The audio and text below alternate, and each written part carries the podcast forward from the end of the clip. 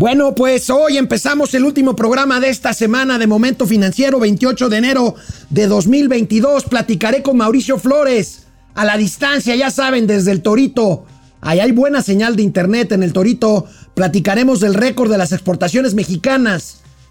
Las exportaciones mexicanas, el sector exportador, pues dando la cara por la economía mexicana, ya es la esperanza que tenemos de que pues esto no llegue al desastre. Veremos también cómo está la balanza comercial petrolera, porque bueno, pues México dejará de exportar petróleo.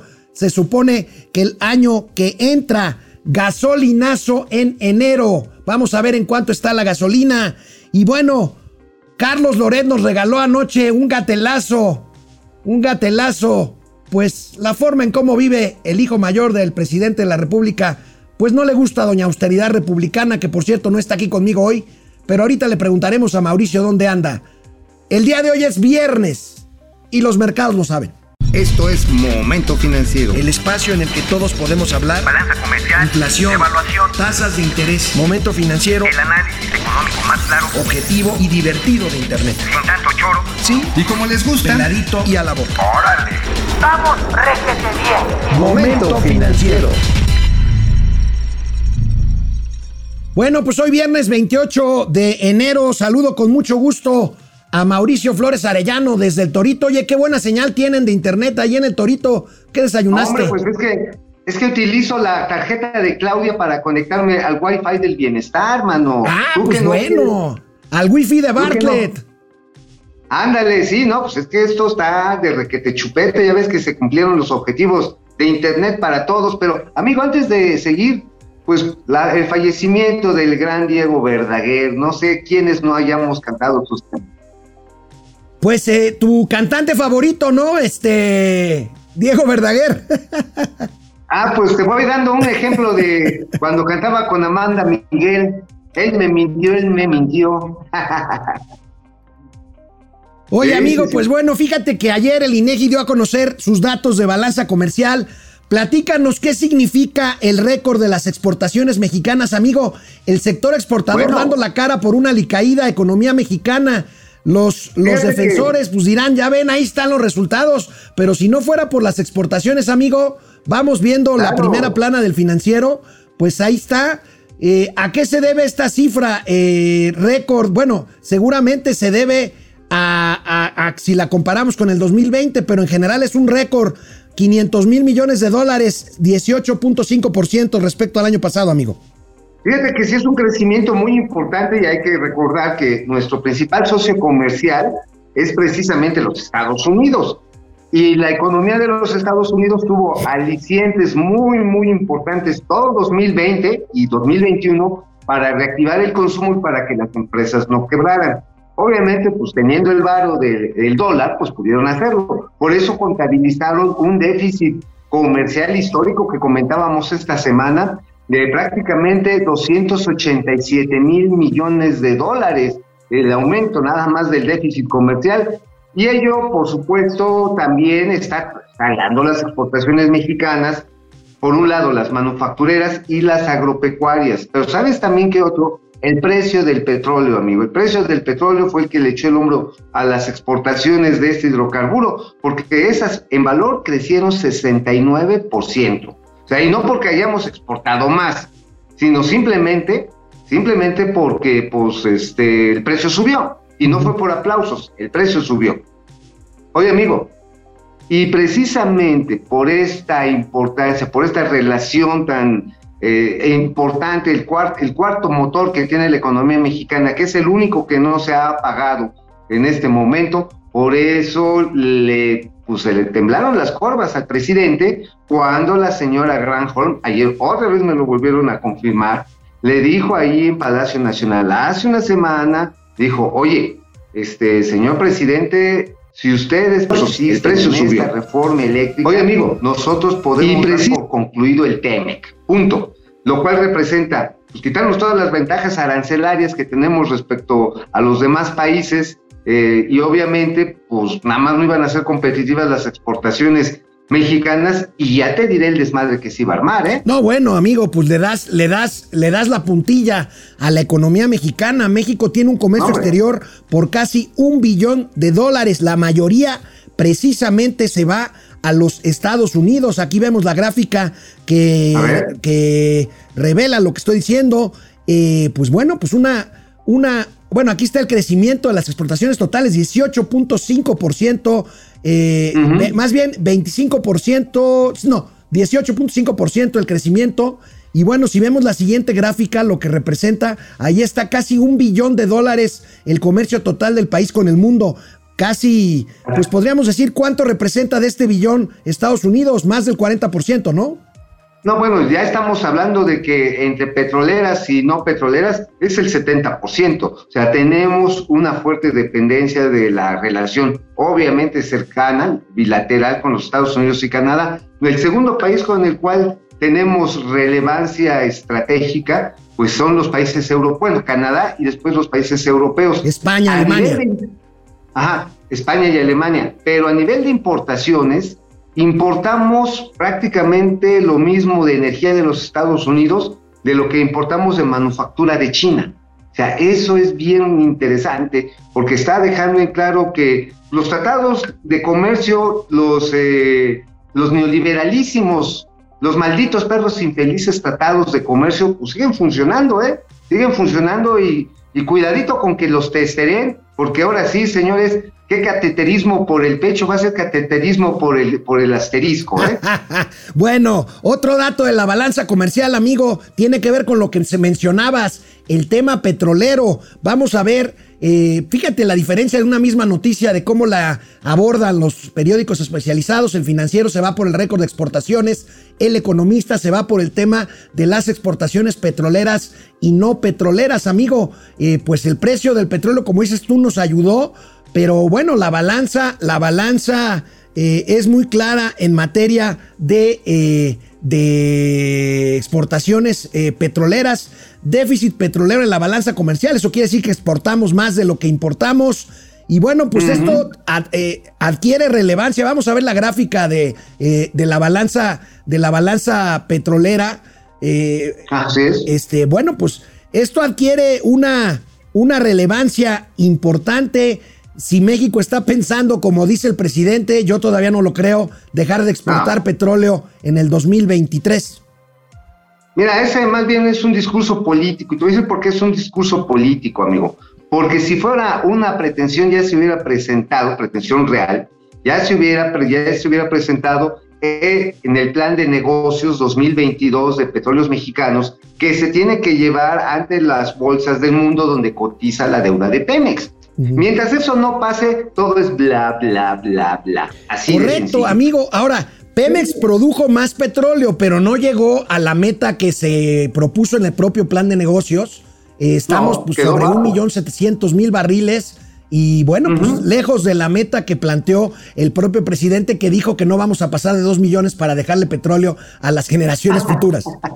Oye, mira, este, eso sí está bien cotorro, pero lo que sí es un hecho es que la importación de combustibles ha ido bajando. Finalmente, después de 12 años, podemos decir que ya bajó la importación del rango del 70% del consumo doméstico. O sea, eso es relevante. Quiere decir que sí, bueno, se le ha metido una la nota a la reparación de refinerías viejas, que son las que tenemos aquí, que estaban preparadas para procesar crudo ligero. Pero pues nada más que se acabó el crudo ligero y nada más quedamos la gente como yo, puro pinche crudo pesado. Entonces, este, ya, por- ya son obsoletas y les han tenido que hacer reconfiguraciones muy costosas Ujú. y que finalmente empiezan a reducir la importación. Ahora, lo que hay que ver es el costo por cada barril de petróleo y pues ahí es donde está perdiendo Pemex, finalmente, No, por bueno. estas grandes inversiones que se tienen que hacer. Y aparte de lo que acabas de decir, amigo, la inescrutable, la, la, la este, necesaria ley de oferta y demanda, aunque no les guste a muchos, pues eh, No. determina, si bien eh, nos ayudó con los ingresos el precio del petróleo, pues ya nos aventó el primer gasolinazo de este año. Y si no, veamos, Claro. veamos esta, tabla que publica hoy el periódico Reforma, el precio de la gasolina. La otra vez me preguntabas y te decía yo, no, me preguntabas el tipo de cambio, no, de la gasolina. Y aquí, sí, de la gasolina. Perdóname, y aquí tenemos, pues bueno, en una estación de Benito Juárez, la Premium ya hasta 25.50 y pues no que no había 26 gasolina. pesos para pronto, 26 baros para pronto. Pero mira, lo padre es que ya vamos a llegar a los 10 pesos que dijeron y les lavaron el coco a los chairos. Ya, ya estamos a nada, además faltan 16 varos. Ya, o sea, ya es nada. 16 varos no es ni, ni, una tecate, cabrón. Entonces, ¿para qué la armamos de todos? Oye. Lo que es, lo que sí es que imagínate, si así se ha puesto con todo y el estímulo que le han dado al precio, al precio del combustible, el subsidio, a pronto, en el cual no se ha recaudado, no que nos estén regalando, no se han recaudado por ahí de 140 mil millones de pesos el año pasado, pues el hecho está en que imagínate si la dejan ir completa con el IEPS, el precio fácil estaría rondando los 27, 28 pesos. Y como tú dices, amigo, esto no es ningún invento neoliberal, no fue Calderón, no fue Enrique Peña Bebé, no fue Emilio Lozoya. Es como la ley no. de gravedad, amigo. Así de sencillo, la, como la ley de oferta y demanda, hay intermediarios, hay productores, hay monopolios, hay cárteles, es un mercado imperfecto y así como imperfecta, pues así se mueve.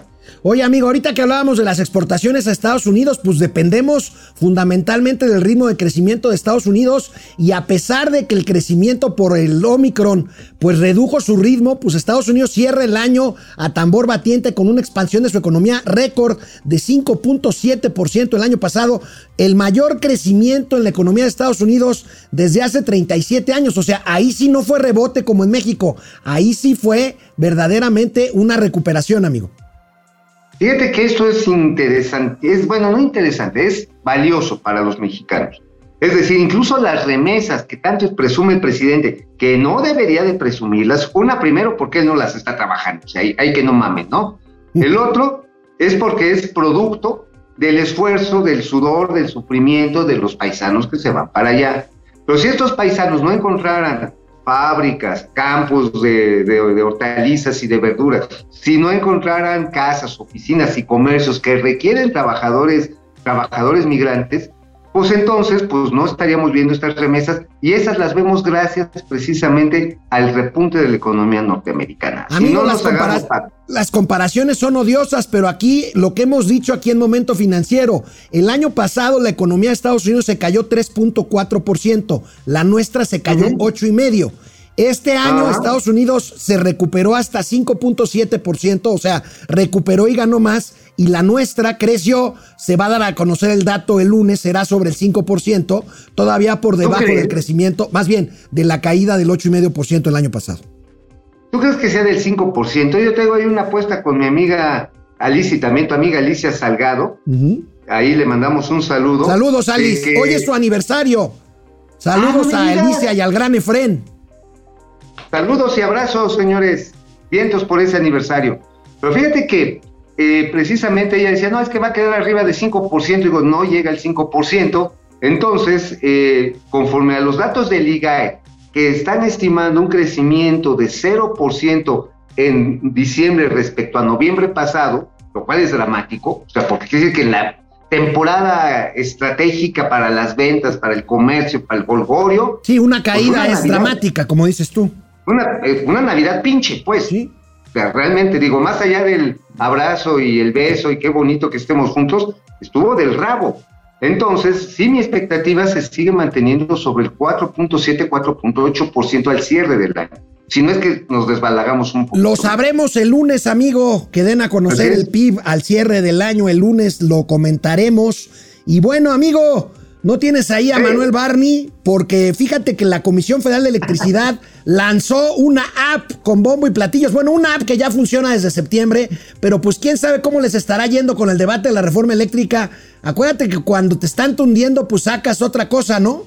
Y pues. Claro, y dices, no, no, no, miren, volteen a ver, allá va Felipe Calderón, oye, ya salió Mickey Mouse, oye, ya va Homero Simpson. Bueno, pues sacó, sacó una app para proveedores, que el boletín ah. es una joya, amigo, porque. ¿Qué dice? Dice que para transparentar los recursos, los, los concursos de la CFE, hazme el fregado favor, se desarrolló la app CFE Proveedores. Ahí tienes, la app es una herramienta que se suma al, al combate contra la corrupción y las viejas prácticas No, que bueno. lesionaban a la CFE, no, amigo. bueno, no, entonces, o sea, a ver, no, no, espérame, no vamos a seguir discutiendo eso de la reforma eléctrica. Mira, después de lo que pasó hace una semana, pues yo creo que ya esta reforma ya, como tú lo has venido anticipando, amigo, ya le están metiendo, ya le están metiendo a la congeladora. Y así como para que nadie se acuerde de que la cagamos, si no, no, no, no, no, nosotros no la cagamos.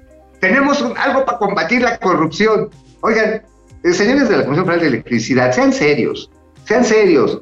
Ah, a ver, llevan tres años en el gobierno, llevan tres años luchando contra la corrupción y apenas sacan una AP, una aplicación para que todo sea transparente. Oye, Ay, amigo, por cierto, hablando de distractores, hoy la mitad de la conferencia mañanera se ocupó en que la CFE se peleara con Oxo, porque Oxo sacó un comercial buenísimo en redes sociales explicando Sí. por qué pagan lo que pagan de luz, y pues hoy se desvistieron para Se tratar de pelearse con Oxo. A ver, ¿lo tenemos? No, no lo tenemos, pero pues, Ah, se los ah, sí, no, yo vi el comunicado, yo vi el comunicado de Oxxo y es claro como el agua. Dice, a ver, tenemos una, tenemos estaciones de generación y esto no es ningún nada, es gratis. Pagamos en la transmisión, ajá, y lo que logramos con esto es darles productos frescos a buen precio a millones de personas. Simple y sencillo, así de clarito. Así de clarito, Mientras amigo. que- Oye, y mientras tanto, mientras estos distractores, la CFE licitó seis centrales de generación. ¿Y qué crees? ¿Y qué? Desiertas las licitaciones.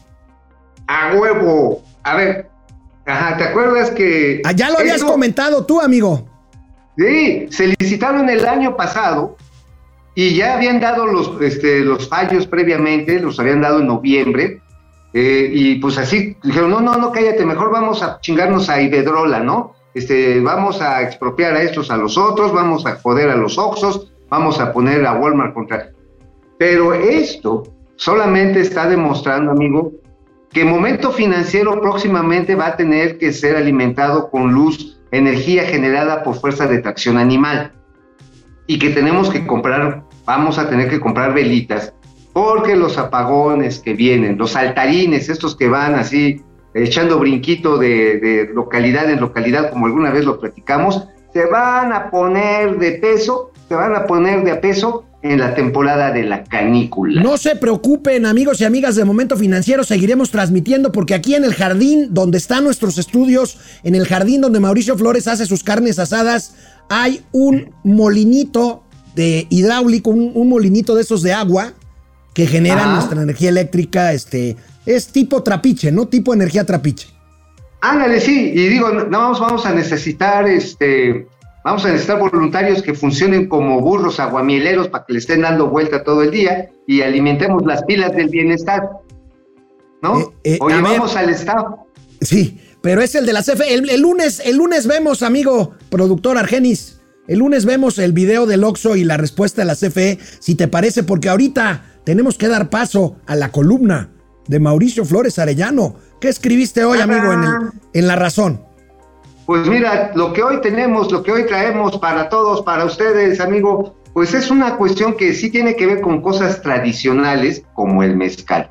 El Consejo Regulador y de Mejora de- el- del Mezcal, la, la Comercam, bueno, resulta que ha estado inmersa en una serie de pugnas debido a que había, a variar, un cacicazgo, estaba pues ahí metida, metidazo, imagínate, durante 10 años Hipócrates Nolasco llevó el changarro.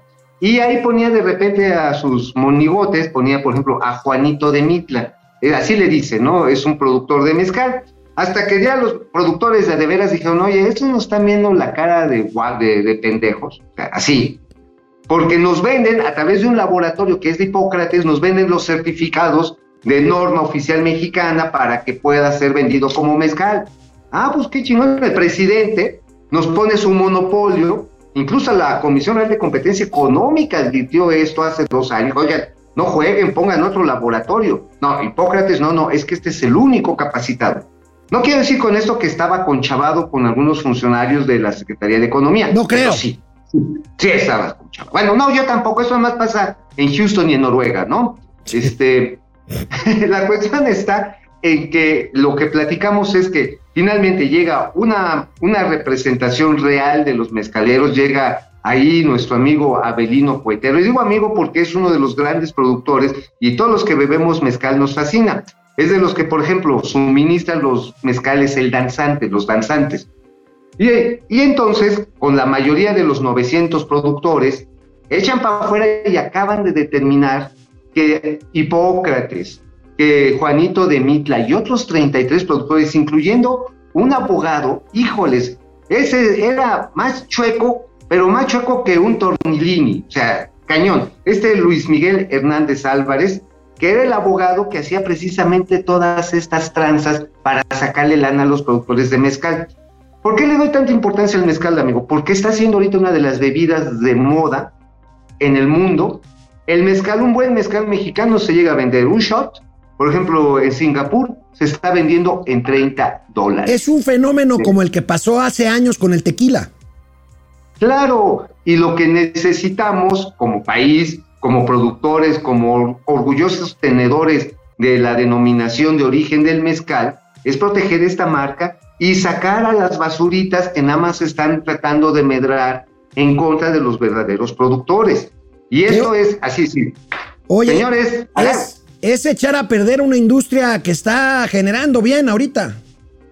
Claro, y que le está dando empleo, buenos empleos, desde los productores, los comercializadores, a los diseñadores de la imagen, porque digo, hay cuántas marcas, la otra vez me estaban diciendo, creo que hay cuatro mil marcas.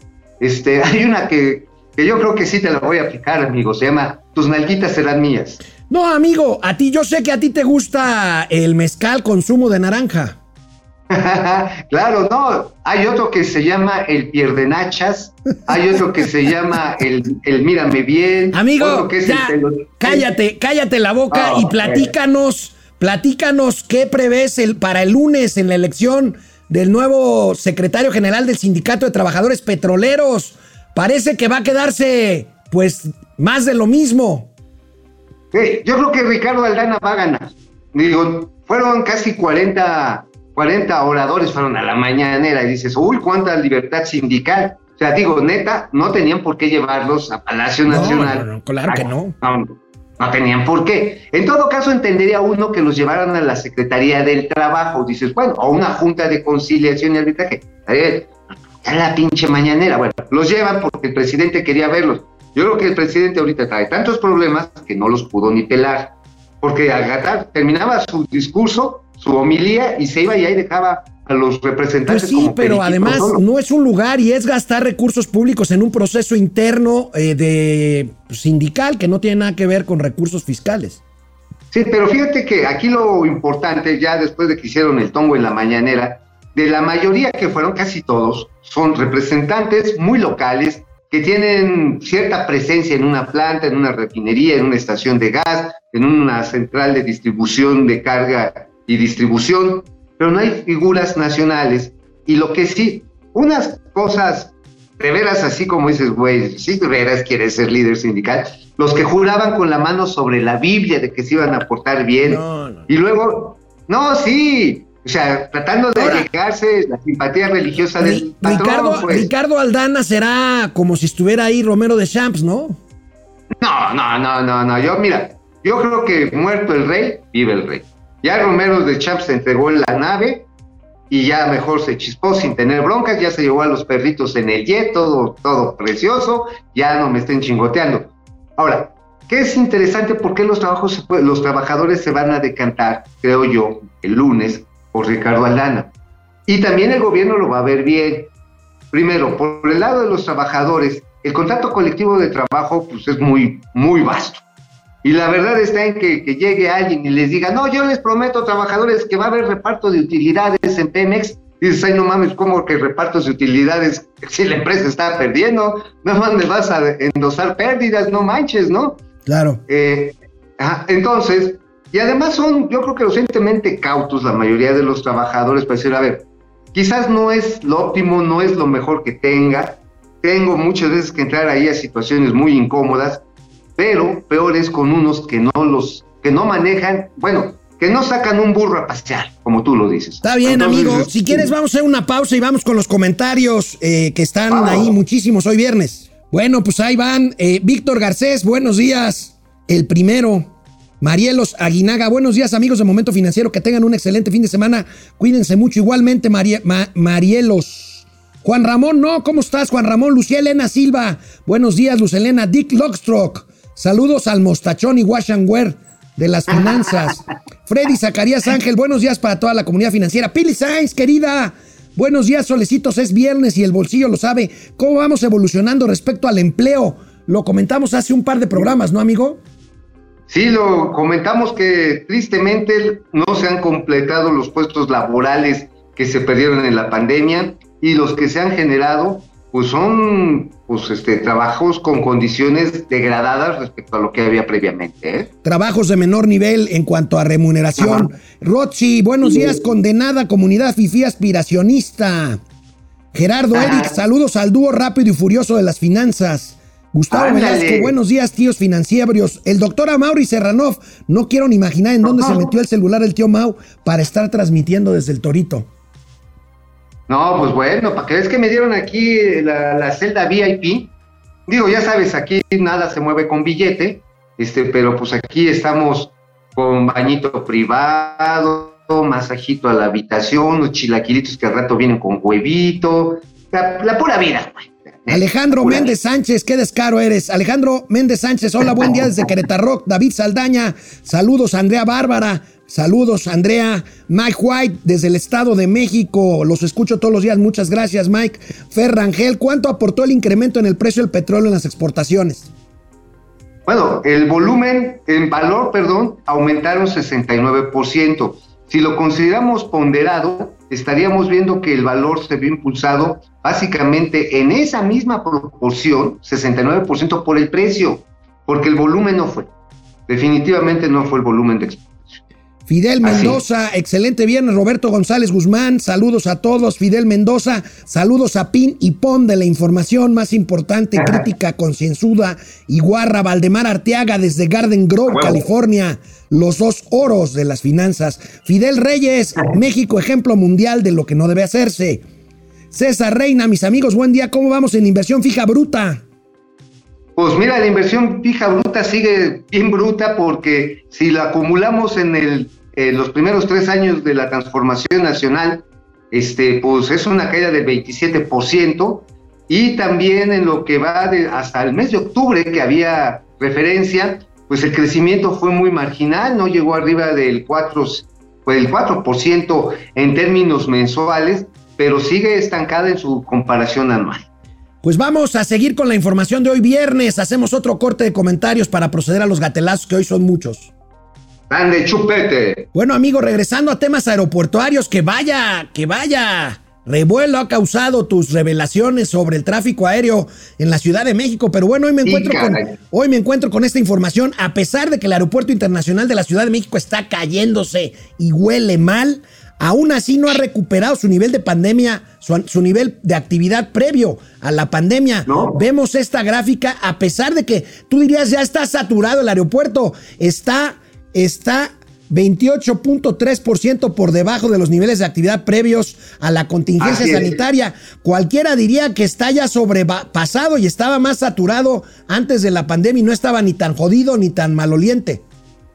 Así es, de hecho podemos asegurar que de las 61 operaciones, que ya era una locura, promedio por hora que se hacían ahí, aterrizajes y despegues, ahorita están en 48. Y aún así, los rezagos siguen siendo muy notorios. Y no tanto los que despegan desde la Ciudad de México, los que regresan, muy- los que vienen para acá. En muchos vuelos te dicen, estás, por ejemplo, no sé, en Ixtapa, estás, eh, estás en Chiapas, estás en Houston, digo, para hablar de un caso, esto de Nueva York, y te dicen, no, pues espérese una oreja porque no nos da la torre de control, no nos está dando todavía la autorización para despegar hacia el aeropuerto de la Ciudad de México. ¿Y sabes por qué se debe eso, amigo? ¿Por qué, amigo? ¿Sabes por qué se debe? Pues por el pinche rediseño pendejo que hicieron del espacio No, no, pero tranquilo, punto. tranquilo, tranquilo, no te enojes. Es- este es un noticiero bueno, está bien, no me- sereno, razón, sí. Moreno. Sí, sí, sí, sí, sí, porque con la cruda sí puede estar cabrón este pinche coraje. Pero bueno, Bueno. sí, la verdad es. Oye, pero otro dato. ¿Sabías tú que la inversión que le están dando en mantenimiento al aeropuerto es el 40% de lo que se le metía en el maldito periodo asqueroso neoliberal? Menos de El la mitad. 40%. Sí, menos de la mitad. Por, por eso huele mal el aeropuerto. Ajá, bueno, a ver, la, la- la razón técnica de por qué huele a calabacé. El, el olor del frijol mexicano impregna la puerta de la nación al mundo. A ver, ¿pero por qué? A ver, los, ca- los caños, los ductos de desagüe, llegan a unos cárcamos que después rebombean esto hacia Canal Central, que se tienen de ir a unas plantas de tratamiento. Bueno, el asunto está en que con el hundimiento diferencial que hay en la zona, Igual que va a pasar en Santa Fantasía, sí. Los chairos que ni crean que no se va a hundir, se va a hundir, porque es hundimiento diferencial. Se empieza a hundir y entonces se empieza a presionar los ductos, los desagües, y se empiezan a doblar. Y entonces el agua sucia, que debería de llegar de manera natural a los cárcamos, tiene que ser bombeada. Pero si no se invierte en bombeo o en la renivelación de los ductos, la calabaza queda sentada en el centro, así, queda Ah. así, y por lo tanto no se bombea y pues huele a lo que huele, auténtico frijol mexicano. Bueno, amigo, la CEPAL, la CEPAL, la Comisión Económica para América Latina, dio a conocer un informe sobre pobreza en la región latinoamericana y bueno, los resultados son verdaderamente pues malos. Eh, el sentido común indicaría pues esta verdad, esta verdad de perogrullo de que la- el COVID empobreció más a los países pobres. Aquí tenemos la nota. Sí, la tasa de pobreza extrema en América Latina aumenta 13.8%, 86 millones de personas más en pobreza tras COVID-19. O sea, es la cantidad de que estamos hablando, 83 millones de personas. El 83 10% millones de esa cantidad es México. El 10%. Imagínate lo que representa esto. 83 millones, pues es básicamente la población de un país como Colombia, así de ese tamaño. Eh, y México hace su gozosa aportación, pues porque aquí no se aplicaron ninguna técnica, ninguna, ninguna eh, pues política anticíclica para apuntalar los empleos. Lo más que se atinó fue repartir lana. A este gobierno lo único que sabe es repartir la lana que no es suya, porque la que re- recogen es para ellos, o sea, para pronto. Bueno, amigo, vámonos, vámonos rápido. Interesante nota presenta hoy el financiero sobre el avance en la venta de autos eléctricos en México. Vamos muy retrasados, amigo, vamos muy retrasados. Apenas un pequeño porcentaje de los coches que se venden todavía en México son, eh, pues son eléctricos o híbridos. Únicamente el 4.7% de las ventas de autos en México se han descarbonizado, que no descarbonizado. Y si vemos la siguiente gráfica, amigo, pues está, es más claro, pues ni el agua, ¿no? Y de estos, de estos poquitos, pues eh, el 99%, el 98% son híbridos y solo el 2% son eléctricos. Mira, es curioso, pero en esto del porcentaje, es más alto el porcentaje de autos, eh, digamos, de energías alternativas que lo que se vende en los Estados Unidos. Digo, en volumen es muchísimo más en Estados Unidos. Son cerca de 22 millones de autos que se venden anualmente. Y solamente el 2% fue precisamente de este tipo nuevo de vehículos. Pero mira, el hecho de que la gente no compre autos eléctricos, la primera barrera es el precio. Igual de los que tienen la energía cinética aprovechada junto con gasolina, como son los autos Toyota, bueno, es que el precio te inhibe, primero. Ahora, Pero, per- segundo, perdón que te interrumpa, amigo. En esta gráfica la podemos volver a, a poner del lado izquierdo arriba.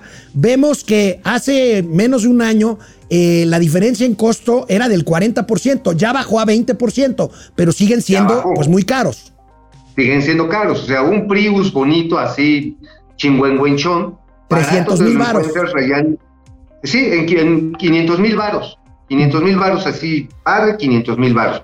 Y de ahí cuéntale para arriba. Nissan prometió que iba a sacar una versión también económica, todavía no está difundida, pero el hecho, amigo, es que también, pues tienes un coche eléctrico, hay gente que se compra unos Teslas hipermamones, o sea, que dices, no, man, abren las puertas así como de azopilote. Pero eso cuesta Así más de un millón de pesos, ¿no? No, hombre, cuestan dos millones de varos. O sea, es, es un, digo, son una chulada, pero El único problema es que debes de tener tu estación de carga en tu casa, casi casi. Muy pocos lugares en la Ciudad de México y fuera de la Ciudad de México, en muy pocos lugares, hay estaciones de recarga que te dan el voltaje necesario. Y ahorita, como está el precio de la luz, Ya. imagínate el chingadazo que es. ¿Y a poco no tienes tú una central de carga en tu casa? Cárgame esto, no, cárgame el bien doy otro. el cargador ahí en la casa. Cárgame Yo esto, cárgame el otro. cargador. Oye, amigo, por Ajá. cierto, otro dato de la industria automotriz. ¿Sabes cuántos carros blindados? Nada más, porque pues el ver. no anda en burro. ¿Cuántos carros blindados circulan en, la- en- en México? 100 mil carros blindados. 100 mil, o Sí. sea, hay 100 mil gentes que temen que se los vaya a cargar el payaso. Pues Digo, po- todos tenemos pon- ponle que, sobre todo porque es gente de más poder adquisitivo, ponle que haya dos o hasta tres por piocha. Pero pues el miedo no anda en el burro, insisto. 100 mil carros blindados eh, son muchos. Mira, el problema está en que ha subido el robo con violencia y la gente que puede pagarlo compra un auto blindado. Ese es el punto. Compra un auto blindado porque dice, bueno, ya ves lo que pasó en la colonia Escandón apenas hace una semana. ¿Te acuerdas? Este, iba una, un señor con su padre en un Porsche, digo, muy su lana, muy su historia, un relojote, un, un, este, Rolex de no sé cuántos miles de pesos, y un pinche ladrón dijo, mira, esto está en varo, me los voy a... Y como no les pudo quitar, no, lo- no le soltaron el reloj a la primera, le mete un balazo. Obviamente yo estoy seguro que estas personas, al señor, el conductor le tumbaron parte de la nariz, al papá le pegaron en la femoral, agarraron a ese hijo de la chingada, pero te aseguro que estas dos personas no van a volver a agarrar un Porsche, van a agarrarse un auto blindado. Así de sencillo. Bueno, amigo, ya platicaste de lo que va a pasar el lunes con el sindicato petrolero, pero platícame Sí. cuál es tu perspectiva. Ya la habías medio perfilado aquí en Momento Financiero sobre el relevo que habrá en marzo en el Consejo Coordinador Empresarial. Ya se va Carlos Salazar Lomelín y Ya todo va, parece indicar que se perfila el señor Cervantes. Mira, esta es información que está filtrando el equipo de Cervantes. Vamos a hacer en plata. Paquito Cervantes está haciendo aparentar que Bosco de la Vega no tiene el apoyo de los empresarios. Hay un grupo de empresarios de allá, eh, de ellos los acereros de Monterrey, los que se querían chingar altos son los de México, nada más, ahí nada más te lo dejo escurriendo para que, para que sepas de qué tamaño más que el animal, amigo. Los que se querían chingar altos son los de México y que sí están siendo proveedores muy importantes en las mega obras, quieren que quede Paquito Cervantes. Porque Paquito Cervantes es, pues es muy amable, simpático, vende boletos de rifa de avión, tamalitos de chipilín, pero no resuelve ni madres, pues. O Oye, sea, pero Bosco así- de la Vega no ha dicho esta boca es mía, ¿o sí? Ah, no, no, sí, claro. Bosco de la Vega. Es más, lo voy a convocar a una entrevista. Él está buscando los apoyos, es un hombre muy centrado.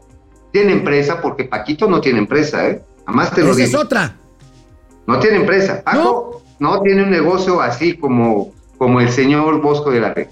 Bosco de la Vega está consiguiendo los apoyos institucionales. Ahora, si tiene los apoyos institucionales, y te repito, si no hacen una elección ahora sí transparente, directa, nada como las mamadas estas que hicieron para elegir al nuevo presidente de, de Concamín, que así se esperan 10 días en que emitan sus votos y está mientras el cuchareo y el cabildeo. Que se haga como con los trabajadores petroleros, amigo. Voto electrónico directo por cada uno. No les des Así. ideas que va a decir el presidente que vayan a comparecer a la mañanera Bosco y Cervantes. Bueno, ah, eso estaría de la burger. Mira, el asunto está en que si quieren hacer una imposición, y este es mi pronóstico, el Consejo Coordinador Empresarial vale madre, se va a cortar. Vas a ver. No, bueno, sobre Casi todo no porque si, si hace falta un buen contrapeso ahorita ahí, es justamente Bueno. en los meses que vienen. Pues mira, entre la reforma eléctrica, la reforma del outsourcing, que no sabes qué Madrid se le está dando ahorita a la industria de la construcción, entre los presupuestos que no van a alcanzar para mantener eh, muchos proyectos fallidos de la 4T, entre las políticas asistenciales que no están aliviando para nada las circunstancias del mercado interno, o sea, muy poquito, pues entonces pues los empresarios tienen que, que empezar cuando menos a poner la piernita dura, no digo que se Pues sí, bronqueen yo con el... yo, con gobierno. coincido contigo y si esa es la oferta de Bosco, me inclino por Bosco. ¿Eh? Mira, voy a buscarlo y voy a tratarlo de, de convencer de que esté aquí con nosotros. Ahora, hay mucho empresario que dice, no, no, mejor, mejor tú nada más como el, el tigrito con el burrito. Tú nada más mueves las manitas, cabrón. O sea, nada más hazle así. Este, porque este, este se está, el gobierno se está radicalizando, mejor que no te vean, no te vayan a chingotear, este, no te vayan a, a- no te vayan a aventar al SAT, a la Unión de Investigación Financiera. Ay, ay, ay. Viejo. Bueno, amigo, vamos a los comentarios para darle paso a los gatelazos. Órale, ya, vámonos. Bueno, Lía San Ciprián y nos saluda a Mauri Serrano, saluda a Lucia Elena Silva. Sí, aquí estamos de tus mandaderos, ¿eh? Este doctor. Jacob Frías, Ah, buenas, buenas, buenas, tío Alex y tío Mau, jajaja, el tío Mau ya fue a checarse el aceite. Alexandro Ah, claro. Cortés, excelente día a todos Mira, en momento oye, financiero. Oye, ey, eso sí he de decir, nada más me faltaba un litro. Ya estás pasando aceite, amigo. Genaro Eric, Sí, ya, ¿cómo ven a López. Beltrán en la residencia del bienestar en Texas? Pues va a ser un gatelazo que nos regaló el buen Loret. Maravilloso, maravillosa investigación. Genaro Eric, ¿cómo? Ah, Freddy Zacarías, mientras Tartufo está chingue y chinga que con un carrito, un guaracho, una camisa y un pantalón de lujo, como que a su hijo le valió madre Doña Austeridad. Bueno, ahorita vamos a ver eso. Flobo 02, mis estimados tíos financieros, les hace falta echar una platicada sobre el código de red. Se los dejamos de tarea. Código de red, No sé qué sea el código de red. no, lo voy a averiguar, seguramente nuestro amigo Hugo González. Vamos a preguntarle al buen Hugo. Sí, sí, sí, sí, para no andarla pendejeando, mejor alguien que sí Betty. R, mis inteligentísimos Alex y Mao, ¿cómo ven las maromas de los directores de la CFE hoy en la mañanera queriéndole echar la culpa a Oxo de que pagamos cara a la luz? Bueno, pues a ver, a ver, estas mamás están toreando a la chairiza, decir, míralos, mira, estos cabrones pagan menos que tú porque producen más barato, que se chinguen como tú. O sea, eso es manipular los sentimientos de resentimiento de los resentidos. Proce Server dice que Putin no tiene los tamaños para enfrentar al mundo libre. La economía de Rusia es eh, equivalente a la del estado de Texas. Prácticamente los rusos en promedio son pobres. Son pura fanfarronería. Pues, mira, tus datos son, son, pueden ser ciertos, pero, pero vaya, este. Putin ha tejido alianzas con China que, pues, quién sabe. Oye, pero no hay lana que alcance. Por ejemplo, ¿sabes cuánto cuesta una hora de operación en uno de estos aviones de combate, ya sea ruso o gringo, que estén este, en una hora nada más de combate, que cuestan millones de dólares, creo que arriba de 50 millones de dólares? Una hora, una hora cuesta 25 mil dólares, nada más en combustible y en servicios de radar. Bueno. Imagínate que eres una de esas chivas una semana. Hombre, Betty R dice que me den un mejor sonido a mí ya que tengo que hablar casi gritando. Perdón, Betty. Ca- Carlos González. Un Nissan, un Nissan Leaf tiene una central de carga, pero cuando se va la luz esta central abastece tu, casa. eh, Process Server, hay que ponerse a fabricar vehículos blindados. Black Archer 1000, cuando yo era niño, Fifi, Santa Claus me trajo un carrito eléctrico. El Ay, problema era lo que gastaban las baterías, pues sí. Puta, Alberto sí. Elías, No, buenos oye, días, saludos desde Canadá. Aleluya, Lecky, las casitas en Texas no se pagan solas. Genaro, No, Oye, por cierto, amigo, nada más, lo de las pilas es otro pedo, ¿eh? Todo el mundo anda que sí, los coches eléctricos. Las pilas desechadas, primero son carísimas, casi cuestan lo mismo que el coche. Y luego son un problema ambiental que no está resuelto. Pero adelante, adelante. Gerardo Inda, Aleluya, Lecky, Socorro P. Maldonado. Nos lo saluda mi esposo Ricardo Armando Piñón Rubio y Socorro P. Caballero. Muchas gracias. Ahora de piñón, Marian- muchas gracias. amigo. Marian Sabido, en la mañanera denuncian que Loret tiene un terreno en Tulum sin pruebas. Y luego sale Loret a mostrar una de las propiedades de uno de los tribagos en Houston con pruebas. Amor con amor se paga. Pero, Bueno, ver, Eduardo Martínez No es Ibarra. falso, pero exageran. Dice Tribagos de las Finanzas desde Dallas, Texas. Fidel Mendoza, las cámaras siguen igual que los ciudadanos desorganizados y cada quien con su agenda personal. Es- tiene razón, ¿eh? Sí, eso es cierto. Bueno, Eso vamos a los gatelazos, amigo. Vámonos. Bueno, amigo, este, salud con ese cafecito. Oye, amigo, hoy empezamos Ah, los gatelazos con el gran caricaturista Paco Calderón, quien hace un cartón maravilloso sobre las dos A ver. formas que tiene el presidente de abordar un mismo problema. Por un lado, del lado izquierdo, a las niñas que fueron acosadas por el señor Pedro Salmerón, que es propuesto para embajador de Canadá, les dice, te voy a hacer caso solo que pongas una denuncia. Y Ajá. ante las denuncias de Salgado Macedonio, de Delfina Gómez y de Hugo López Gatel, el presidente dice, las denuncias son poliquitería, barata, mala fe, odio. Maravilloso cartón. ¿eh? A ver, eso es magnífico cartón que está exponiendo la doble facha la- de los fachos del gobierno. Esto sí es fascismo, ¿eh? O sea, los chairos dicen, ay, qué pinches fachos. No, esto sí es fascismo, porque lo que están haciendo es Por- que usan doble rasero. Por cierto, amigo, por cierto, en una última hora les digo que ya fue otorgado el beneplácito por parte del gobierno de España a el ex, de- al ex- el, el ex eh, gobernador de Sinaloa, Quirino Ordaz. Será embajador Pues- plenipotenciario en España y me da la impresión de que esto le da margen a la 4T para ahí, bajita la mano, darle una patada, ya sabes dónde, a Pedro Salmerón y, y no, Sí. y no enviarlo a Panamá. Pues igual y lo mandan a las Islas Fiji, ¿no? Digo, a ver, ojo, a Salmerón no lo mandaron a, a Panamá de premio, ¿eh? No fue por premio. Lo están chispando. Tú, tú, tú, chitón. Bueno, Tú, lo están chitón. chispando. Yo Oye, creo que amigo. lo van a, están Lo van Mira. a mandar a las Islas Malvinas de embajador. Hab- hablando de doble rasero presidencial, el presidente, a pesar de que están asesinando periodistas, pues sigue arremetiendo contra el oficio periodístico. Mira lo que dijo hoy. A ver, arránquese, presidente. Son muy pocos los periodistas, mujeres y hombres, que están cumpliendo con el noble oficio de informar. La mayoría está buscando cómo este, caemos bajo la máxima aquella de que si la ensartas, pierdes. Y si no la ensartas, perdiste.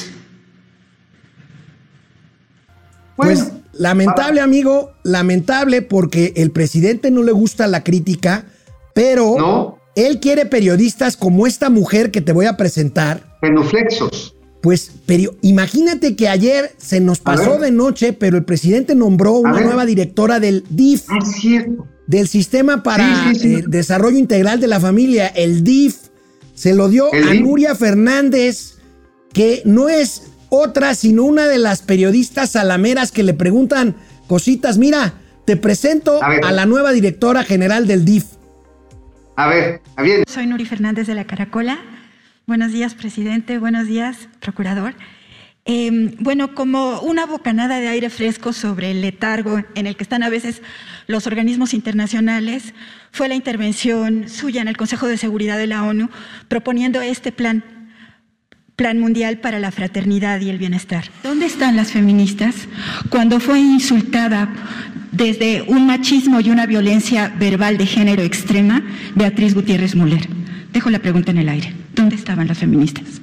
¿Dónde están las feministas que pueden apoyar a una persona que es acosada e insultada como lo fue Bea- Beatriz Gutiérrez Müller? Solo quiero dejarlo ahí. ¿De qué manera se podría convocar a un proceso en que la gente pudiera defenderlo y defender a la 4T de los ataques que están surgiendo? Es decir, no solamente con zócalos llenos, en muchos lugares del país queremos participar. Ella va a ser la próxima directora del DIF, Nuria Fernández, una compañera mm, que le tenemos mucha confianza porque tiene mucha sensibilidad social y ha venido aquí también, este, actuado como periodista. Es puro corazón. Es una mujer este, buena, una mujer de buenos sentimientos, de convicción, honesta. Y ella va a ser. Oye, oye, este es como Lord Molécula, pero con faldas. Oye, Y en feo. amigo, Y en feo. ¿qué sigue? ¿Que Lord Molécula sea el próximo director del Instituto Mexicano del Seguro Social? Eh, no, yo creo que Lord Molécula va a dar como para el Colegio de México. A huevo, a huevo. Bueno, sí, sí. Entre más, lambi- la más lambiscón seas, mejor te va, cabrón, entiéndelo. Oye, amigo, siempre es mejor ver un gatelazo que platicarlo. Ayer les platicaba del último gatelazo de la Vilchis. Aquí se los tengo. A ver. ventiladores producidos en México por CONACYT para atender la COVID-19. La revista MX publicó el 17 de enero un reportaje titulado Ventiladores de la 4T con retrasos, sobrecostos y regalados a Cuba, en el que afirma que los ventiladores producidos por CONACYT en alianza con empresas mexicanas tuvieron retrasos, sobrecostos y que 200 de ellos fueron regalados a Cuba. Eh, la revista hace señalamientos y afirmaciones falsas con información incompleta o tergiversada. A Cuba se donaron, se donaron 50 ventiladores GATSI y 150 EGCAT 4T en agosto del 2021. No, no fueron 200, fueron 50 de unos y 150 de los otros. 50 de los otros. No, bueno, lo que pasa está en que la vi chismosa y además me encanta su tonito de la... Eso es todo, amigos.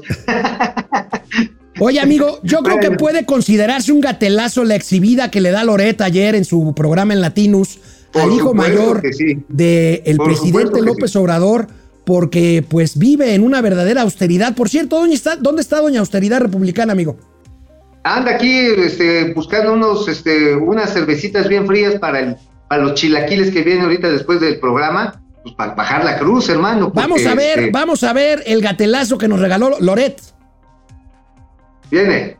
Una investigación de latinos y mexicanos contra la corrupción y la impunidad revela la vida de lujos en el extranjero que lleva el hijo del presidente de México, José Ramón López Beltrán.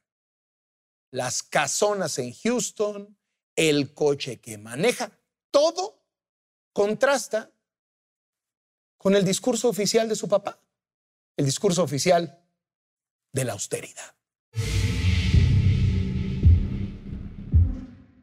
Esta casona gris tiene todos los lujos 447 metros cuadrados de construcción con acabados en piedra y madera. Cuatro habitaciones.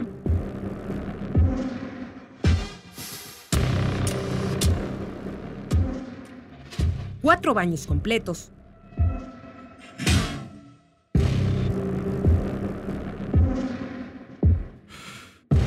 Tres estacionamientos. Sala de doble altura que remata con un candelabro cocina, bar, salón de juegos y hasta un cine. En la parte de atrás, la joya, una alberca climatizada de 23 metros de largo, que forma parte de un jardín adecuado para los tradicionales asados tejanos. Cocina completa y parrilla de gas. Esta es una de las casonas en las que ha vivido José Ramón López Beltrán, hijo del presidente López Obrador, mientras su papá pregona un discurso de austeridad. Amigo, a ver, esto lo logras si ahorras tu dinero que te dan en tu tarjeta de Claudio o en tu tarjeta del bienestar, no hay nada de raro. Entonces, este, ¿lo, lo quito o qué hago? Oye, mira, con un par de zapatos puedes conseguir una alberca de 23 metros de largo. Este, con una sola camisa y un cochecito austero, puedes andar con una Mercedes-Benz que cuesta como un millón y medio de pesos. Este, no, pues, digo, por un lado la ostentación y por otro lado, a ver, jodidos, jódanse, porque así llegarán al reino de los sueldos. ¿Sabes qué dijo el presidente López Obrador hoy en la mañanera sobre esto? Que, era una invención politiquería. ¿No se lo preguntaron? Se lo preguntaron, y se escabulló. Al fin es viernes, ah, amigo, pues. entonces, pues, de aquí al lunes, pues, se ensayará la maroma, ¿no? Oye, oye, o igual tiene que ir a visitar otra vez ahí al doctor Simi, ¿eh? No vaya a ser, porque el pinche susto estuvo cabrón. No, no, no, no se lo deseamos. No, pero espérate, esto es un golpe en la línea de flotación de todo el discurso chairo de que nosotros somos austeros, somos este muy, o sea, condescendientes con los pobres, el dinero es el padre y la madre del diablo, este, cosas así.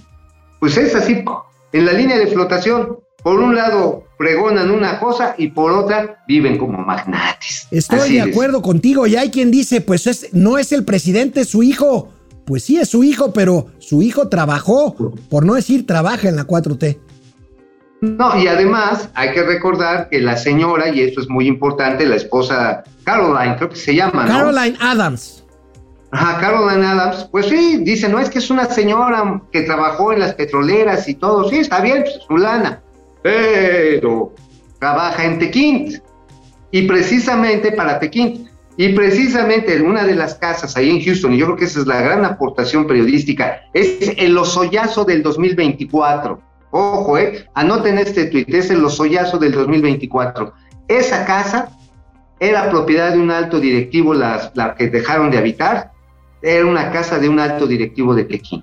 Esa- pero ese no es el problema. El problema es que esta empresa que mencionas fue o es contratista de petróleos mexicanos. Así es, contratista en muchos, muchos proyectos y este, y obviamente uno no va a pensar mal del tráfico de influencias, pero pues qué bonitas casotas, cabrón. Bueno, pues mira. Ni el Infonavit. Saludos al buen Carlos Loret, quien ya lo están comiendo vivo en las redes sociales. Pero bueno, Loret hace su trabajo y le mando yo un buen saludo al buen Loret. Oye, lo que son los chairos, ¿no? Lo que son los chairos.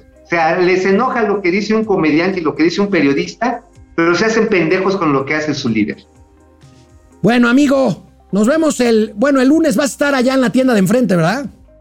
Eh, creo que sí, pero no lo estoy seguro. Te aviso el sábado y les avisamos a la banda si llego o no, si me logro salir del torito. A mí, avísame nomás para planeación, maestro, porque a la banda le vale absolutamente madre si vienes o no vienes. Oh, que la chingada. Está Nos bien, vemos. está bien. Sé que puedes- no puedes vivir sin mí. Nos vemos el lunes. Ay.